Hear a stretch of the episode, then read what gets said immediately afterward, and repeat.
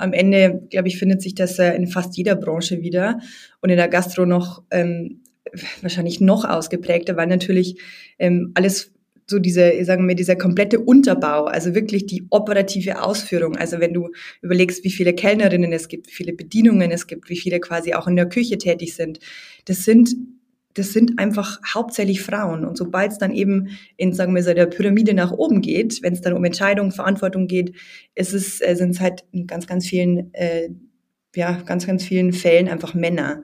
Und ähm, ja, das muss man so ein bisschen aufbrechen und verändern. Hi und herzlich willkommen zur neuesten Episode von Female Business, der Nushu Podcast. Mein Name ist Melli und ich bin Gründerin von Nushu und wir sind das Frauennetzwerk für ambitionierte Frauen, die richtig was bewegen wollen und die gemeinsam am Status quo rütteln wollen. Wir stehen ein gemeinsam für mehr Weiblichkeit in der Wirtschaft und bekanntlich gibt es da ja noch ein kleines bisschen zu tun. Eine Frau ohne Kaffee ist wie eine Tasse ohne Henkel. Das soll Astrid Lindgren gesagt haben. Und Sarah Wiener sagt, Kaffee ist mein Begleiter durch die Höhen und Tiefen des Lebens. Er gibt mir Energie und Inspiration. Und um noch ein schönes Zitat von Hollywood-Schauspielerin Jennifer Aniston zu zitieren, sie sagt, Kaffee ist ein guter Freund, der mich immer aufmuntert und mir Kraft gibt. Ja, ich kann mich in all diesen Aussagen wiederfinden. Ich trinke jede Menge Kaffee und ähm, ich bin damit nicht allein. Die erste Tasse Kaffee beispielsweise ist ja echt ein Ritual. Ich trinke meinen ersten Kaffee morgens immer im Bett. Parallel lese ich ein bisschen in den Nachrichten und starte so möglichst entspannt und besinnlich in den Tag. Da erwartet mich ja noch genug. Und die zweite Tasse, die trinke ich dann auch wirklich mit Kolleginnen im Büro. Also da haben wir diesen geselligen Aspekt. Lass uns gerne wissen, wo du deine erste Tasse konsumierst und was dir dabei wichtig ist. In unserer vierteiligen Serie Powered by Lavazza beschäftigen wir uns mit ganz unterschiedlichen Facetten der Kaffeekultur. Immer mit dem Fokus auf Nachhaltigkeit. Lavazza wird dir ein Begriff sein, wenn du ebenso gerne Kaffee trinkst wie ich. Eine Kaffeerösterei aus Italien. Vielfalt, Gleichheit und Inklusion. Diese Werte gelten für jeden einzelnen Mitarbeitenden, von den Produktionsländern bis hin zum Hauptsitz in Italien und natürlich auch für Lavazza Deutschland. In unserer vierteiligen Serie Powered by Lavazza beschäftigen wir uns mit ganz unterschiedlichen Facetten der Kaffeekultur. Immer mit dem Fokus auf Nachhaltigkeit. Und in diesem Podcast und Kraft meiner Rolle habe ich das Privileg, wunderbare Persönlichkeiten, Changemakerinnen, Gestalterinnen hier vors Mikro zu bekommen. Und eine davon ist Eva Maria Seidel. Sie hat mehr als zwölf Jahre Erfahrung im Bereich Food Service und einen familiären Background in der Gastronomie. Außerdem ist sie Vorständin von Frauennetzwerk Food Service und wofür sie einsteht mit dem Frauennetzwerk und wie sich die Branche und der Bereich verändern muss, all das, das erfährst du jetzt. Liebe Eva, herzlich willkommen hier bei uns im Podcast. Wie schön, dass du bei uns bist. Liebe Melli, vielen Dank. Ich freue mich sehr, dass ich äh, heute mit dabei sein darf. Ähm, das ist schön. Ich freue mich aufs Gespräch mit dir, aber zuallererst die wichtigste Frage. Wie trinkst du deinen Kaffee und hast du gerade einen vor dir? Ich bin so eine All-Black-Girl. Also ich trinke den ganz schwarz, dafür ähm, ganz viel davon. Also ich bin echt so ein Kaffeekind. Und gerade habe ich einen wunderbaren Kaffee von der Münchner ähm, Viktualienmarktrösterei, die äh, schöne Münchnerin. Von dem her, das, ist, äh, das schmeckt sehr gut. Da sieht man direkt, du bist vom Fach, dass du genau weißt, welche Sorte und wo auch her. Das ist ja wirklich bei uns auch aus der Nachbarschaft, der Viktualienmarkt. Du warst ja auch zuletzt im Großkonzern für das Business Development von Kaffeeprodukten zuständig und hast deine Karriere damals im Vertrieb gestartet. Der Vertrieb in der Konsumgüterbranche ist ja doch noch eher männlich dominiert. Hol mich mal ganz kurz ab. Was hat dich denn damals gereizt, diesen Angang zu wählen? War es tatsächlich das Produkt Kaffee? Ähm, also ich muss ein bisschen, bisschen springen. Ich habe ja ähm, ein Trainee gemacht, Marketing und Sales, und ich wollte unbedingt damals ins Marketing, äh, weil, also ich bin ja ein bisschen älter. Ähm, ich habe ja schon über irgendwie zwölf Jahre Berufserfahrung Und da so das Thema, was eigentlich Vertrieb bedeutet, das wird dir ja an der Uni nicht beigebracht. Ja, das, da hast du irgendwie relativ wenig wenig Vorstellung dazu. Und ähm, als die mir dann gesagt haben, du musst unbedingt in den Vertrieb gehen, bin ich, also ich habe den ganzen Tag geheult, ich weiß es noch, das war ganz furchtbar. Oh aber, aber am Ende war es die total richtige Entscheidung, weil Vertrieb ähm, viel mehr ist ähm, als irgendwie das reine Verkaufen, sondern da ist ja, du musst Beziehungen aufbauen, du musst, ähm, du, du kannst konzeptionell arbeiten, du kannst kreativ arbeiten, du musst immer im Team arbeiten, ja, weil Vertrieb, klar geht es natürlich um eine sagen wir, persönliche das persönliche Erreichen von Zielen, aber am Ende brauchst du ja viele dazu. Ja, du brauchst ein gutes Produkt, du brauchst eine gute Vermarktung, du brauchst eine gute persönliche Beziehung zu deinen Kunden und Kundinnen. Also Vertrieb ist eines der spannendsten äh, Bereiche und ich glaube, ähm, das, es täte uns allen gut, wenn da mehr Frauen im Vertrieb wären. Ähm, und von dem her, jetzt nochmal auf deine Frage zurückzukommen, ja, für mich war das tatsächlich super wichtig, ähm, für welche Marke ich arbeite, für welches Produkt ich arbeite. Und ähm, je mehr, sagen wir, persönliche Beziehung, und je mehr, ähm, sagen wir, Leidenschaft auch für das Produkt, ähm, ich glaube, das, das hilft enorm. Sag mal, warum hast du denn damals angefangen zu weinen? Also hattest du damals so eine schreckliche Vorstellung von, vom Vertrieb oder warum? Ich kann es dir, boah, das war, also es, wir konnten uns das, also wir haben uns, wir haben, ich habe damals ähm, beim großen Lebensmittelhersteller eben dieses Traineeship gemacht und dann hat man ja so eine Stage im Marketing und eine Stage im im, im Vertrieb. Und äh, ich, ich komme ja selber aus dieser Gastrobranche, also ich habe ja so ein bisschen gastronomische Herkunft und ich glaube, das, dadurch, dass ich dann wieder in diesen gastronomischen Vertrieb hätte gehen äh, oder hätte gehen sollen, ähm, in der Kombination mit, boah, ich habe irgendwie keinen Bock, da so wirklich so Feldvertrieb zu machen, das hat mich da, und dann war das so eine aufgedrückte Entscheidung, das fand ich total, das fand ich total furchtbar. Am Ende war es total richtig, weil ich viel mehr Vertrieb bin als Marketing. Ähm, aber so an dem Tag, das weiß ich noch, ich habe echt, ich habe den ganzen Tag geheult. Das, das war ganz schlimm. Ja.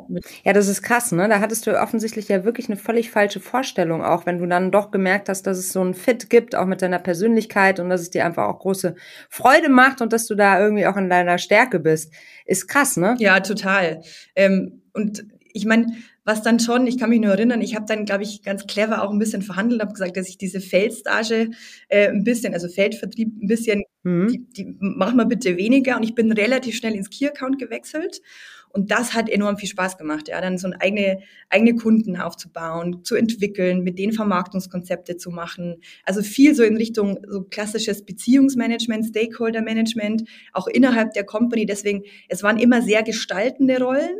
Ähm, mhm. Im Marketing ist ja oft so, dass du wenn du jetzt nicht im klassischen Produktmarketing bist, wo du wirklich Produkte entwickelst, sondern in vielen Fällen hast du ja so ein vorgefertigtes Korsett und kannst dann irgendwie länderspezifisch ähm, so ein bisschen irgendwie, ja, kannst es ein bisschen hübsch machen. Aber Vertrieb ist unglaublich eigenständig, innovativ, kreativ. Du kannst da echt tolle Geschichten ähm, entwickeln. Und diese Gestaltungsfreiheit, die hatte ich Gott sei Dank in fast jeder meiner Positionen und Rollen. Und deswegen so rückblickend ähm, hat das schon echt, das war schon alles gut so. Ja, so ist es meistens, ne? dass man rückblickend dann irgendwie diese Sicherheit hat, aber im Moment fühlt sich dann doch ganz, ganz anders aus äh, an. Umso schöner, dass du dich damals dann doch überzeugen hast lassen und dann losgegangen bist mit dem Kaffeeprodukt. 70 Prozent, das habe ich gelesen, des weltweit angebauten Kaffees wird zwar von Frauen geerntet, aber nur 20 Prozent der Kaffeeanbauflächen sind im Besitz von Frauen. Du hast ja gerade auch schon gesagt, Gastro, da kommst du ja oder da hast du Wurzeln, familiäre Wurzeln, können wir nachher auch gerne gerne nochmal drüber sprechen. Ich glaube, auch in der Gastro verhält sich ähnlich. Ne? Viele Frauen, aber die Besitz- und Machtstrukturen sind hier noch, ich würde sagen, eher unausgeglichen. Stimmst du mir dazu oder was beobachtest du hier? Also ich stimme dir total zu. Am Ende, glaube ich, findet sich das in fast jeder Branche wieder und in der Gastro noch ähm, wahrscheinlich noch ausgeprägter, weil natürlich ähm, alles so diese, sagen wir, dieser komplette Unterbau, also wirklich die operative Ausführung. Also wenn du überlegst, wie viele Kellnerinnen es gibt, wie viele Bedienungen es gibt, wie viele quasi auch in der Küche tätig sind, das sind das sind einfach hauptsächlich Frauen. Und sobald es dann eben in, sagen wir so, der Pyramide nach oben geht, wenn es dann um Entscheidungen, Verantwortung geht, ist es, äh, sind es halt in ganz, ganz vielen, äh, ja, ganz, ganz vielen Fällen einfach Männer. Und ähm, ja, das muss man so ein bisschen aufbrechen und verändern. Aufbrechen und verändern, das ist auf jeden Fall, das sind zwei gute Stichworte. Du engagierst dich als Vorständin des branchenfokussierten Frauennetzwerk Food Service, treibst du gemeinsam mit anderen Frauen aus dem Foodbereich das Thema Chancengerechtigkeit voran. Kannst du mich einmal abholen? Was genau umfasst denn der Bereich Food Service genau? Also, wenn wir von Food Service sprechen, dann sprechen wir speziell vom Außerhausmarkt. Und der Außerhausmarkt äh, für unsere Zuhörerinnen und Zuhörer ist quasi das Gegenteil vom In-House-Markt, vom In-Home-Konsum. Also wenn ihr jetzt quasi im klassischen Lebensmitteleinzelhandel äh, eure, ja, ich sage mal, Lebensmittel und Produkte kauft und die zu Hause konsumiert, dann ist es dieser In-Home-Konsum. Und alles, was quasi draußen stattfindet, außerhalb eurer vier Wände, außerhalb eurer Wohnung, eures Hauses, das ist dieser klassische Außerhausmarktkonsum. Und das bedeutet, das ist der Kaffee beim Bäcker morgens, ähm, das Sandwich, der, das irgendwie das, der Riegel ähm, an der Tankstelle, das Eis in einer Eisdiele, das Dinner in einem Restaurant, bis hin zu, also weiß nicht, das Sandwich, ähm, wenn ihr im Zug unterwegs seid. Also das ist quasi dieser Außerhausmarkt. Und ähm, die Industrie dazu ist eben ja der, der Food Service, alles, was quasi die Verpflegung ähm, außerhalb eurer vier Wände beinhaltet. Und das ist quasi so meine, naja, ich bin ja Foodie ähm, durch und durch, einfach auch schon äh, sozusagen herkunftstechnisch bedingt. Und ähm, der Food Service und der Außerhausmarkt ist auch meine berufliche Heimat geworden. Ich mag die Bodenständigkeit, ich mag die Innovationskraft, ähm, ich mag auch einfach, das ist ein totales People-Business. Ja, es geht immer um auch diese persönliche Kommunikation, dieses, dieses, diese Dienstleistung, die dahinter steckt und das Handwerk, wenn es um Lebensmittel und ähm, ja, und, und, und Gastronomie geht. Ich möchte an dieser Stelle einmal kurz ein Zitat von dir in den Raum werfen, das ich sehr liebe. Das habe ich auf der Website von der, von der, ähm, vom Frauennetzwerk Food Service gefunden, von der Initiative. Ich lese mal vor. Wir erleben gerade einen Wandel. Nach der Generation der Einzelkämpferinnen sind wir die erste Generation, in der Frauen gemeinsam Change und Impact im Businessbereich aktiv mitgestalten. Frauen müssen sich helfen, fördern und Türen öffnen. Wie lebt ihr das im Frauennetzwerk Food Service und wen trifft man bei euch, Eva? Also wir sind ja die größte weibliche Initiative in diesem Food, Gastro und Hospitality Bereich und ähm, wir haben derzeit knapp 200 Mitgliederinnen und ähm, über 1500 aktive Netzwerkerinnen und äh, bei uns findet sich ähm, natürlich ein gewisser Branchenfokus, klar, also sagen wir, dieser, dieser Bezug zum Außerhausmarkt und äh, zum, zum, zur Gastronomie, zum Food-Bereich, der ist natürlich vereinend. Ähm, es sind alle möglichen, ähm, ich sage mal, Frauen mit dabei, also die, die quasi jetzt erste Führungsverantwortung in, in großen Industrie ähm, oder in, im Konzern übernehmen, bis hin zu Gastronominnen, bis hin zu Frauen, die, ähm, sagen wir, Verantwortung ähm, in diesen Gastro- und Food-Unternehmen ähm, mit, mit begleiten. Also wir sind super, ich würde schon sagen, sehr divers aufgestellt, auch was quasi den Erfahrungsschatz anbelangt. Also wir haben von Mitte 20 äh, ähm, Netzwerkerinnen bis hin zu Frauen, die halt einfach irgendwie große Food- und Gastrounternehmen mit aufgebaut haben. Auch Systeme, also wirklich die, die, die gastronomische Systeme ähm, mit, mit ähm, entwickelt und, und aufgebaut haben. Also super divers und ich glaube, das ist etwas, was uns echt ausmacht, weil wir enorm stark voneinander lernen können. Also wir sind ähm, nationales Netzwerk, wir sind an fünf Standorten präsent, wir haben regelmäßige Netzwerktreffen, wir sind ähm, digital vernetzt, ähm, kommunizieren viel natürlich über die Social-Media-Kanäle ähm, von uns und ähm, ich glaube, was uns alle eint, ist natürlich diese Leidenschaft für Food, für Gastronomie, ähm, für quasi das Handwerk auch dahinter, aber auch, glaube ich, dieses, diese Bereitschaft, einfach einander zu helfen ähm, und da auch quasi, ich sage mal auch äh, branchenübergreifend, ob das jetzt eben Konzern ist und Gastronomie, sondern einfach, man ist sehr offen und man will voneinander lernen, weil am Ende, das ist, glaube ich, das, das Interessanteste. Ich habe ja selber für einen Lebensmittelkonzern gearbeitet und ganz oft wird man schon so ein bisschen blöd angeschaut. Ah, okay, du hast für die so die, weißt du, so die, der, den bösen Teufel irgendwie gearbeitet, aber am Ende gibt's ja immer einen Grund dafür und es ist ja immer auch etwas Bereichendes, wenn man da offen in so ein Gespräch und in so eine Diskussion geht, weil man nimmt immer etwas mit und man kriegt immer einen Impuls und man lernt immer etwas voneinander. Und das ist, glaube ich, etwas, was uns vereint als, als Frauennetzwerk Food Service. Kann ich total äh, unterstreichen. Wir bei Nushu haben ja auch eben diesen, diesen offenen Ansatz zu sagen, unterschiedliche Branchen, also klar, bei euch ist es jetzt Branchenfokus, aber bei uns ja branchenübergreifend, aber auch eben diese Vielfalt an Positionen, an Altersstrukturen, an Seniorität. Die Mischung macht's dann am Ende des Tages, weil man immer voneinander lernen kann. Und euch eint ja auch eine gemeinsame Mission. Also ihr wollt die Branche ja verändern, Change und Impact, zwei starke Worte, ähm, aktiv mitgestalten. Ähm, Gibt es da schon irgendwie so Sachen, auf die du besonders stolz blickst? Oder vor allem auch Dinge, wo du sagst, da legst du einen Finger in die Wunde, das muss sich dringend ändern, Eva? Ähm, ja, das ist, das ist jetzt wahrscheinlich so zweischichtig. Das eine ist natürlich, mhm. dass wir als Netzwerk, also wir sind ja ein Verein, das heißt, wir machen das alle ehrenamtlich, so neben unseren äh, regulären Jobs. Und das ist schon etwas, worauf ähm, wir stolz sein können, wo ich auch selber persönlich stolz bin, weil wir erst seit 2019 diese Öffnung des Vereins quasi so aktiv vorangetrieben haben. Und mittlerweile sind wir halt einfach die größte Initiative in unserer Branche. Äh, wir werden unglaublich stark auf unsere Aktivitäten, auf unsere, auf unseren Impact quasi auch angesprochen. ist total schön, wenn du auf so diesen großen Veranstaltungen bist und dann, ah ja, ich lese das immer von euch. Ja, ich mhm. finde, dass ihr da super aktiv seid. Gell? Also das ist super schön. Also ihr habt eine Sichtbarkeit innerhalb der Branche. Ja, ihr und jetzt auch so, wir kriegen jetzt auch einfach von, von tollen Partnern ähm, aber so die Rückmeldung, nee, wir würden euch da gerne unterstützen. Wir sehen das total mhm. relevant an und wir würden euch da gerne auch finanziell unterstützen. Ja, wir, mhm. gesagt, wir machen das ähm, alle ehrenamtlich. Wir sind natürlich auf äh, Partner und, und äh, Unterstützer eben angewiesen. Und das ist schön, wenn dann plötzlich auch so ein Mindset-Shift da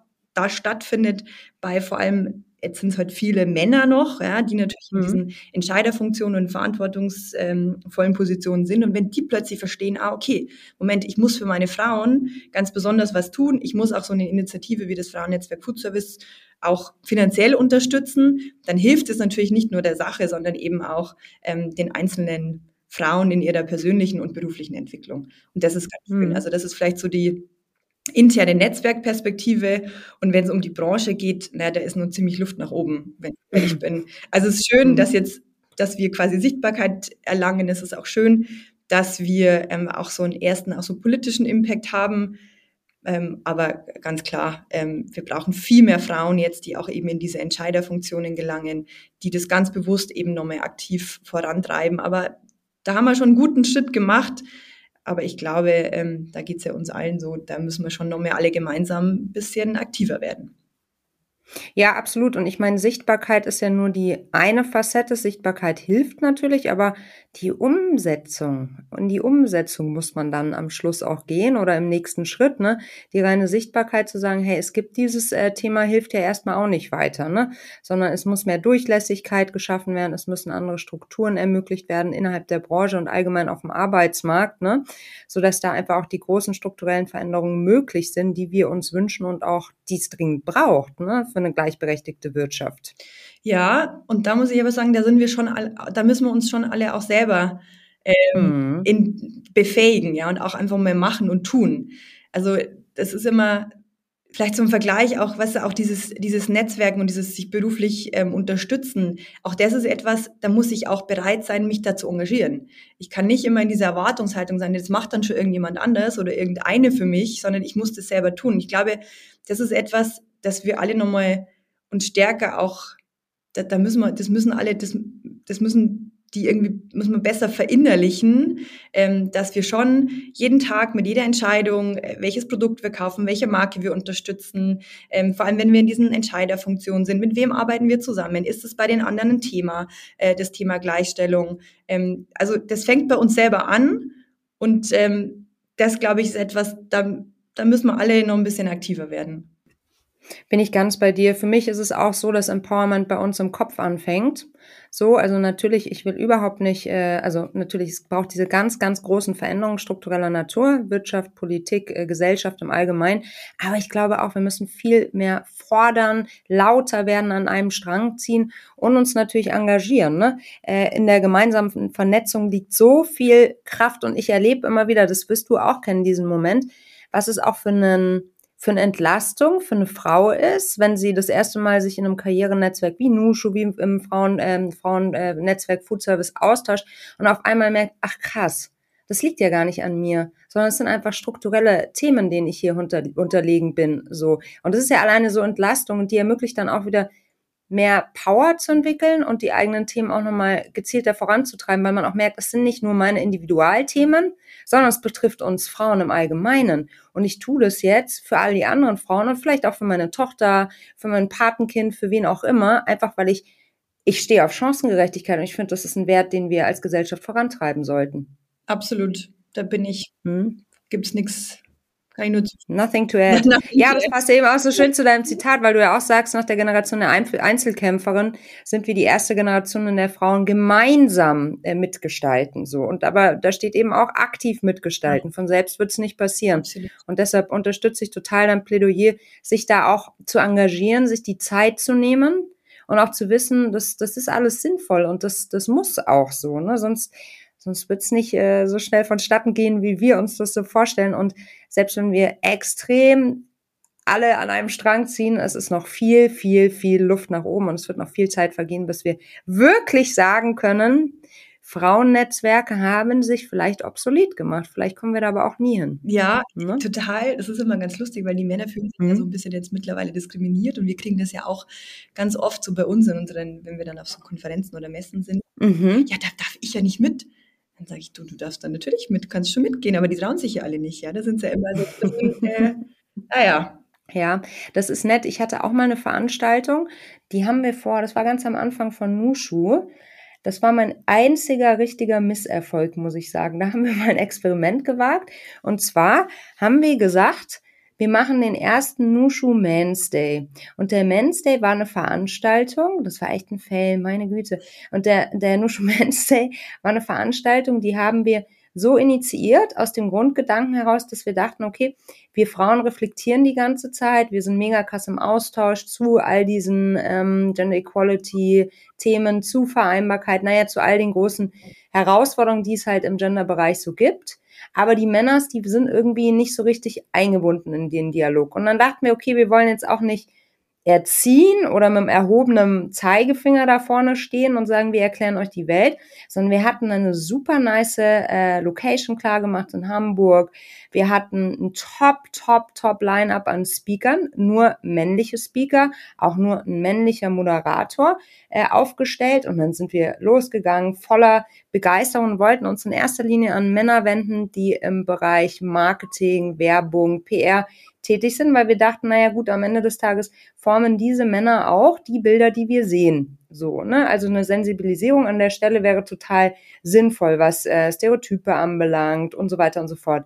Hey, boah, so krass. Wir hatten, wir haben so Gas gegeben, wir hatten ultra viel Reichweite, tolle Kooperationen auf dem Thema und wir sind daran gescheitert, dass sich nicht genügend Männer ange, äh, angemeldet haben. Normalerweise hätten wir das jetzt für Frauen gemacht, das Format. Das wäre innerhalb von kürzester Zeit ausverkauft gewesen. Aber wir hatten, glaube ich, sowas wie, ich glaube, von irgendwie so 120 Tickets sollte sehr exklusiv sein, hatten wir am Schluss so 20 los oder so. Das war echt, ich bin danach habe ich eine Woche irgendwie geweint. Da war ich so kaputt, weil ich mir dachte, boah, besteht da kein Bedarf oder was ist denn da los? Naja, lange Rede, kurzer Sinn. Danach haben wir gesagt, okay, weil das war ursprünglich so initiiert, dass wir gesagt haben, naja, es geht ja auch um Dialog. Und anschließend an diese Konferenz, an den Nushu Men's Day, hängen wir noch eine Nushu Night, also eine äh, klassische Nushu-Netzwerkveranstaltung für Frauen. Und die sind eingeladen, die dürfen ihren Male Buddy mitbringen oder Ally äh, oder jemand, den, den sie gerne vom, ans Thema ranführen wollen. Und es war so nett, Eva, das war so, so nett, weil, also wir hatten dann abends diese, diese Nushu Night und das erste Mal sind die Männer mitgekommen und es war ganz erstaunlich zu sehen, da herrscht eine große Verunsicherung, einfach weil es natürlich auch was ganz was Neues ist. Wir sind es gewohnt, auf Veranstaltungen zu gehen, wo mehr Männer als Frauen sind und haben uns da so ein bisschen reingefühlt, dran gewöhnt, so, ne? Wie wir uns zu verhalten haben oder wie das abläuft. Und die Männer wollten einfach, glaube ich, einen guten Eindruck machen und wollten so sich anpassen an unsere Gepflogenheiten, an unsere Rituale. Aber es war eine totale Verunsicherung da und es war dann irgendwie total stockig insgesamt, weil die Frauen dann verunsichert waren, weil ihre Männer so verunsichert waren und sie sie gar nicht kannten und es war ein einzig großes Fragezeichen. Ja, ich kann mir das sehr, sehr gut vorstellen, ja, weil ich meine, die kennen es ja nicht anders. Na eben. Das ist ja das. Natürlich. Und wir auch nicht, ja. Wir müssen ja, klar. lernen. Das ist ja, das ist ja. schon ein Lernprozess. Äh, ist ja wie so eine Reise, auf die wir uns alle gerade begeben, ja, von dem. Total, total. Also es war einfach eine einzig große Fragezeichen. So, es war einfach völlig unentschlossen. Naja, also von daher, das äh, Thema habe ich jetzt auch erstmal ad acta gelegt, aber heißt nicht, dass da nicht nochmal irgendwas kommt, weil reizen tut's mich schon. Dich wahrscheinlich auch, oder? Ja, es ist immer ganz interessant, wenn wir auch mit, mit Partnern sprechen, die dann so, ich, also mhm. sie haben viel zu wenig Frauen im Vertrieb und sie haben auch mhm. Frauen überhaupt und sie kriegen da irgendwie keine Frauen und dann gehen wir natürlich mit denen meist in einen relativ, sagen wir, intimen Austausch, also nicht intim, sondern halt in einen, in einen äh, quasi in kleiner Runde, in einen offenen äh, Austausch in kleiner Runde ähm, und ähm, erörtern so ein bisschen auch, ja, warum das halt ja, woran es denn eben äh, liegen kann, ja, und dass es eben schon wichtig ist, quasi auch strukturell, ähm, sagen wir, Frauen vielleicht anders zu supporten, ja, wenn es jetzt um einfach andere, wenn es um neue Führungsaufgaben geht, wenn es um wenn es um, wie gestalte ich äh, Meetings, wie, wie schaue ich, dass einfach da mehr Sichtbarkeit auch da ist, ja, wie supporte ich grundsätzlich ähm, den Weg quasi in Richtung Führung? Und ähm, da sind sie immer so ganz erstaunt, ja, das ist immer, die haben das oft einfach auf, wirklich auf, nicht, nicht auf dem Schirm, weil klar, es ist, halt, mhm. es ist einfach gesellschaftlich verankert, ja, das ist, das ist halt kulturell in uns drin. Und das muss man halt so ein bisschen aufbrechen. Und dafür braucht es halt viel, viel, ich sage mal, machen und viel einfach ausprobieren und viel aktiv sein und ähm, das kann jede von uns. Absolut. Wenn wir jetzt nochmal so einen Blick in deine Branche wagen, seit dem Beginn deiner Karriere, du hast schon gesagt, vor zwölf Jahren ging es für dich los. Ähm, hast du da schon große Veränderungen beobachtet? Naja. also von definierte große, ja, große Veränderung ich glaube, das ist nicht der Fall. Ich glaube, es ist ein, es findet jetzt erst so eine Bewusstseinsveränderung statt. Ähm, wir merken das einfach, indem wir darauf angesprochen werden, indem wir einfach viele, ähm, einfach viel Zuspruch bekommen, indem wir wachsen als, als brancheninternes ähm, Netzwerk. Das merkt man und ähm, wir merken auch, dass Verantwortliche schon feststellen, also sowas wie äh, 15 Speaker und zwei Speakerinnen auf so einer großen ähm, mhm. Konferenz mhm wir haben da keinen Bock mehr. Und das ist auch mhm. das, was mich tatsächlich ärgert. Und daher gehen wir sehr intensiv eben auch in den Austausch, arbeiten stark auch mit so unseren ähm, sagen wir, fachspezifischen Medien zusammen, ähm, haben jetzt immer wieder, wir geben quasi Content mit rein, wir stellen immer wieder auch tolle Frauen aus Gastronomie vor und sagen, hey, die macht einen super Job, da ist ein tolles Konzept, bitte mal über die berichten. Also wir sind schon sehr aktiv, vor allem in dem Thema Sichtbarkeit. Mhm. Ja, Eva, wir hatten es ja vorhin auch schon, du bist ja nicht nur beruflich ein großer Foodie und kennst immer die besten Cafés am Platz, sondern die Leidenschaft wurde ja quasi schon in die Wiege gelegt, denn du stammst aus einer Gastrofamilie. Stand für dich denn jemals die Frage, die familiäre Gastronomie, ein ganz traditionelles Wirtshaus in Niederbayern zu übernehmen? Ähm, tatsächlich, also ich meine, ich glaube, das schwingt immer so mit, weißt du? Also ich bin du wächst, du wächst auf. Unser, unser Wirtschaft, unseren Betrieb gibt es seit irgendwie 1540. Also das sind schon viele Generationen, die quasi, äh, die, die unser, ja, die unser Wirtshaus, ähm, die es unser Wirtshaus gibt. Und ich bin die älteste von, äh, von quasi von drei Geschwistern. Und natürlich ist so ein gewisses, so ein gewisses Verantwortungsbewusstsein, das ist schon da. Das wird natürlich einem schon mitgegeben ich, mich hat es tatsächlich immer so ein bisschen in die große weite Welt hinausgezogen, schon in sehr jungen Jahren. Ähm, bin jetzt auch beruflich seit, seit vielen Jahren quasi auch ähm, international unterwegs und jetzt eben seit vielen Jahren hier in München auch beheimatet. Es ist, ähm, ich würde es nicht ausschließen, tatsächlich. Und ich glaube so, wer weiß, ich glaube, es kommt dann so die richtige Zeit, wo man das auch irgendwie gut umsetzen kann, weil klar, so wie es jetzt ist, ähm, glaube ich, müsste man das einfach komplett auch mit einem neuen Konzept in quasi die nächste Generation führen. Und dafür ist vielleicht einfach noch nicht die Zeit. Also ich würde es nicht ausschließen, aber gerade äh, bin ich ganz happy auch so mit, äh, mit den, ja, der, der, meiner, meiner beruflichen Heimat hier. Das ist auch, wunderbar und äh, Trust the Timing of Your Life ist ungefähr der beste Career Advice, den ich jemals bekommen habe. Ne? Man darf auch manchmal Vertrauen haben und es gibt alles, alles zu seiner Zeit. Also ein bisschen den Druck und den Stress rausnehmen. Ja, ne? Absolut. Und wenn du sagst, neues Gastrokonzept, jetzt vielleicht hört deine Familie am besten nicht zu oder mal ganz kurz weg, ähm, würde, welche Rolle würde Kaffee in dem Konzept äh, spielen? Hast du da schon eine Idee? Ähm, also ich habe tatsächlich so eine kleine Box und immer wenn ich eine Idee habe, schmeiße ich so einen Zettel da rein. Ja. Das ist übrigens eine coole, äh, das hat mir mal jemand äh, auf so einem Netzwerkevent so als Tipp gegeben, vor allem ja. für so zukünftige Projekte, weißt du, dann steht die da einfach und ähm, immer wieder, weißt du, wenn ich dann sowas hab, dann kommt da so ein Zettel hinzu. Ähm, Kaffee wird definitiv eine Rolle spielen, ähm, weil Kaffee unbedingt eine Rolle spielen muss. Also überhaupt. Also ich meine, Kaffee ist eines der tollsten, ähm, emotionalsten Produkte, die es gibt. A. Äh, B. Ähm, ist es ein unglaubliches Handwerk, wenn man sich mir vorstellt, durch wie viele Hände Kaffee auch wirklich ähm, geht, bis dann am Ende des Tages wir hier vor unserer Tasse Kaffee sitzen. Ähm, also das ist eine unglaubliche Wertschöpfung und ähm, ich glaube, C, dieses Produkt hat ähm, viel mehr ähm, Wertschätzung und viel mehr Aufmerksamkeit und viel mehr quasi, ja, einfach Bewusstsein von uns allen Konsumentinnen und Konsumenten verdient, weil es wirklich, äh, also ich glaube, ohne Kaffee wäre die Welt einfach nicht so ein schöner Ort. Ja, das ist schon echt, ähm, das ist schon, da ist, hängt schon viel Herzblut mit dabei. Das unterstreiche ich total. Und äh, ich hatte ja auch ein Gespräch mit Susanne Wege, der Geschäftsführerin von Lavazza. Ähm, für all diejenigen, die es verpasst haben, könnt ihr noch gerne nachhören. Äh, die Folge war super, super spannend, weil ich da auch nochmal so ein bisschen hinter die Kulissen geführt wurde, wie sich auch mit den Anbauflächen verhält. Also es wird in den nächsten Jahren einfach noch mehr und mehr zur Besonderheit, ne? Und das gilt es noch viel mehr wertzuschätzen, den, die Tasse Kaffee in der Früh, ne? Also klar, es ist irgendwie eine Gewohnheit dabei, auf der anderen Seite auch ja, bewusster Konsum an dieser Stelle, ne? Und ähm, ja, also absolut, da spielt so viel mehr rein als das, äh, als der pure, als das pure Getränk, ne? Und ja, ich meine, am Ende Kaffee ist äh, Verbindung, Kaffee ist, äh, ich meine, du gehst auf ein Coffee Date, ja, du gehst auf, Voll. Äh, du gehst auf ein, hier, wir beide haben uns auf einem, bei einer Tasse Kaffee quasi kennengelernt. So ist es. Vor ein paar Jahren. Ähm, wir treffen uns heute noch auf einen Kaffee. Also das heißt. Kaffee ist ja sinnbildlich für menschliche Beziehungen und wenn das nicht äh, wertzuschätzen ist, ja, was, wo kommen wir denn dahin? Ja? Deswegen ein bisschen mehr Wertschätzung und ein bisschen mehr ähm, quasi Leidenschaft auch für dieses Handwerk, für diese, für dieses, hm. das würde, das würde ich sehr begrüßen. Äh, da habe ich noch eine kurze Rückfrage, eine spontane. Kennst du die Formulierung, lass uns auf einen Espresso äh, äh, treffen und was löst die bei dir aus? Lass uns auf einen Espresso treffen. Ja. Jetzt weiß ich nicht, könnte man sagen, okay, das, das ist vielleicht, weiß ich nicht, aus dem Italienischen übersetzt oder so. Aber Espresso ist ja eigentlich so was Schnelles, Kurzes. Ja. Also das eben. ist so, das ist so quasi diese, diese zwei Minuten beim, äh, beim Italiener quasi. Ähm, ja. Nee, Kaffee ist ja, da geht's ja so um. So ein Ketchup, ne? Das ist so, da geht's ja um Zeit, da geht's, also Coffee Total. unter einer halben Stunde geht gar nicht.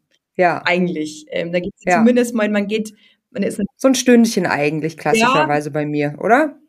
Ja, du hast recht. Aber so, wenn du so mhm. im beruflichen Kontext ist es meistens so, also so ein Coffee-Check-In ist meistens so eine halbe Stunde. Mhm. Aber ich gebe dir recht, je mehr natürlich, je mehr Zeit auf diese persönliche Verbindung ähm, einzahlt, umso besser.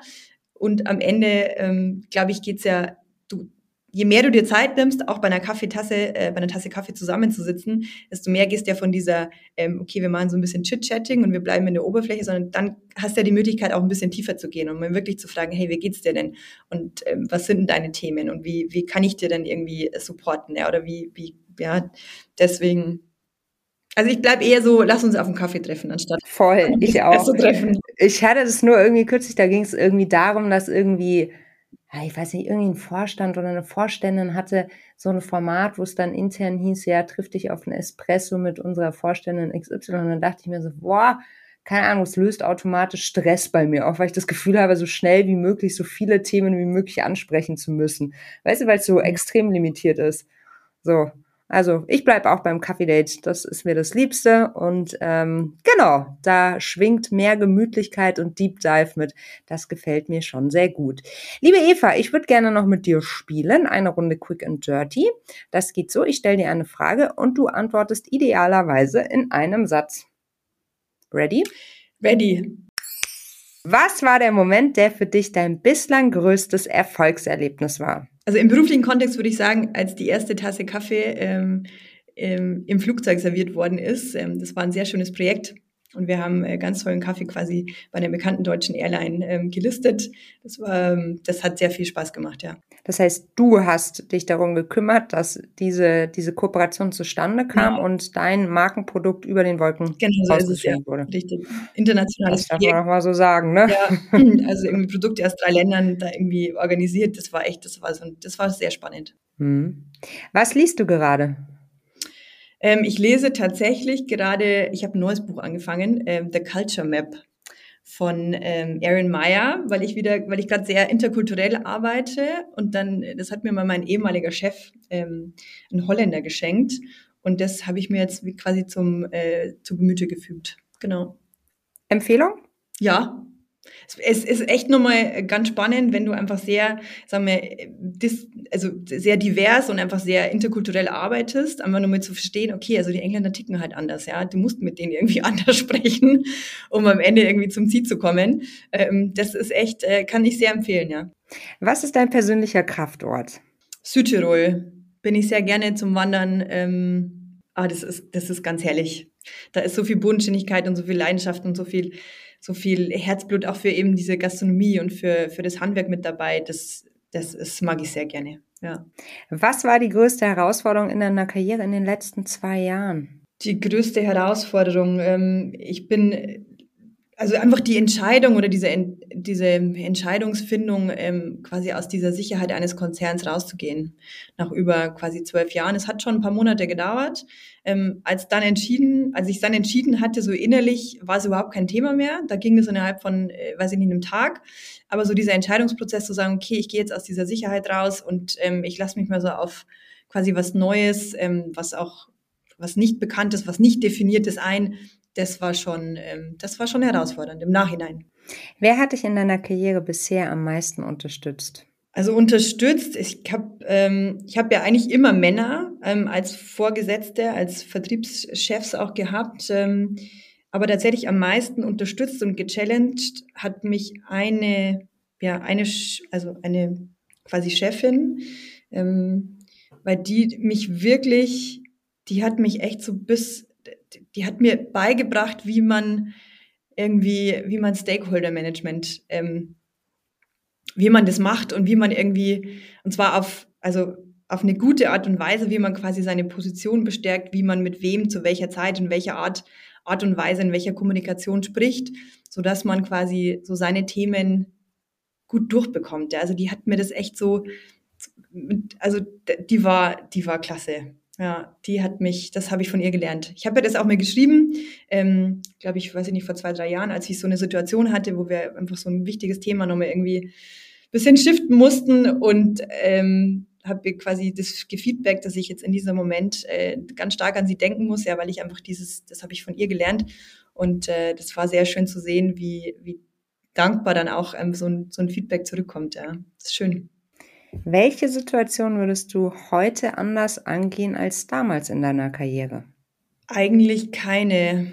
Also keine dieser großen Entscheidungen, äh, keine dieser großen Rollen, sondern das war alles ganz richtig. Ähm, ich habe einmal eine Entscheidung getroffen, ähm, zu einem kleineren Lebensmittelkonzern zu gehen für ein halbes Jahr und habe relativ schnell gemerkt, das ist nicht die richtige Rolle und das ist auch nicht das richtige Umfeld für mich. Aber es war ganz wichtig, einfach um herauszufinden, dass, das, dass es das nicht ist, ja, dass es nicht das Umfeld ist, in dem ich performen kann und wo ich meine Stärken wirklich auch leben kann, sondern ähm, das war ein ganz wichtiger Schritt.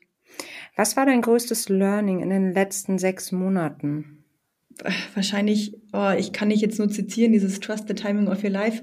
Es kommt dann mhm. immer, äh, es kommt eh immer so, wie es kommen soll. Es fühlt sich dann gut an, weißt du? So, ich habe jetzt in den letzten sechs Monaten ähm, quasi zwei neue große Projekte oder für zwei neue große Projekte mich, äh, mich entschieden und das fühlt sich, fühlte sich beides gut an. Ich hatte das so nicht geplant. Hättest du mich vor acht Monaten gefragt, was ich mache, hätte ich dir nicht sagen können, dass ich das jetzt mache, was ich jetzt, also dass ich das mache, was ich jetzt mache. Ähm, auch in dem Setup, in dem ich es mache. Deswegen es ist so, das ist schon alles so richtig. Und es fühlt sich dann gut an und man darf sich dann nicht so selber stressen. Wenn du eine Sache auf der Welt sofort ändern könntest, welche wäre das? Ich würde sofort, ähm, ich sag mal, Kochen, ähm, quasi Lebensmittelkunde, so die Wertschätzung dazu, würde ich sofort quasi verpflichtend in den Schulunterricht bringen, ab der ersten Klasse. weil ich glaube, das ist etwas, was uns total verloren geht und ähm, das würde ich sofort, würde ich sofort ändern. Wie ist deine Definition von Feminismus und bist du Feministin?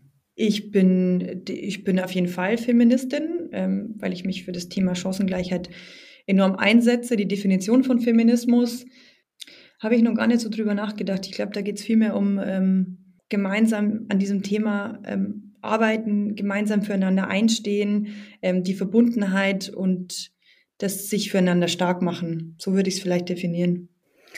Danach kann überhaupt nichts mehr kommen. Vielen Dank, Eva, für deine Zeit. Es hat äh, total Spaß gemacht und ich bin noch ganz gespannt, was Nushu und das Frauennetzwerk Food Service in Zukunft noch gemeinsam umsetzen werden. Vielen Dank, liebe Melli. Das hat sehr viel Freude bereitet und äh, wir haben nur einiges vor, gell? Hm? Aber, aber echt. Vielen Dank dir für dein Ohr und dafür, dass du mir deine Zeit gewidmet hast. Vielleicht warst du parallel spazieren und hast die Sonne genossen. Vielleicht liegst du am Strand oder bist in den Bergen. So oder so. Ich hoffe, es geht dir richtig, richtig gut. Du genießt den Sommer. Und schon in der nächsten Woche geht es weiter. Lass uns gerne ein Abo da. Das ist richtig gut für unsere Reichweite. Und wenn du uns Karma-Kontomäßig auch noch richtig was Gutes tun möchtest, dann lass uns doch eine 5-Sterne-Bewertung da. Das versüßt uns den Tag, das sage ich dir aber. In diesem Sinne, wir hören uns in der kommenden Woche. Bis dahin, mach es gut.